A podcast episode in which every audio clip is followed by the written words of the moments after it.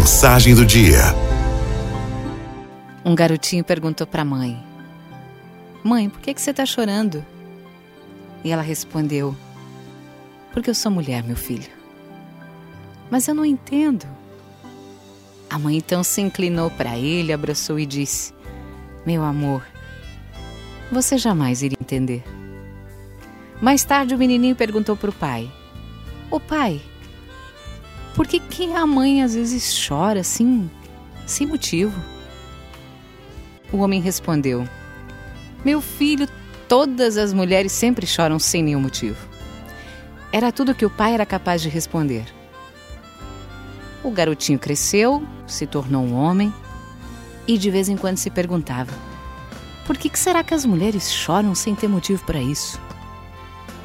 Aí um dia ele se ajoelhou diante de Deus e perguntou: Senhor, me revela, por que que as mulheres choram com tanta facilidade?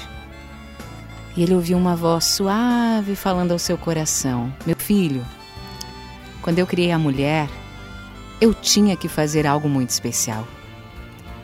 Eu fiz seus ombros suficientemente fortes, capazes de suportar o peso do mundo inteiro, porém suficientemente suaves para confortá-lo. Eu dei a ela uma imensa força interior para que pudesse suportar as dores da maternidade também o desprezo que muitas vezes provém de seus próprios filhos. Dê-lhe a fortaleza que lhe permite continuar sempre a cuidar da sua família sem se queixar. Apesar das doenças, apesar do cansaço, até mesmo quando todos os outros entregam os pontos, ela não entrega.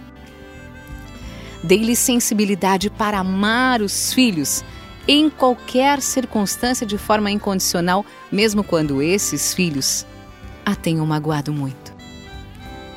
Essa sensibilidade lhe permite afugentar qualquer tristeza, choro ou sofrimento do filho e compartilhar as ansiedades, dúvidas e medos deles na adolescência. Mas, para que ela possa suportar tudo isso, meu filho, eu dei a ela as lágrimas. São exclusivamente delas para usar quando quiser. Ao derramá-las, a mulher verte em cada lágrima um pouquinho de amor.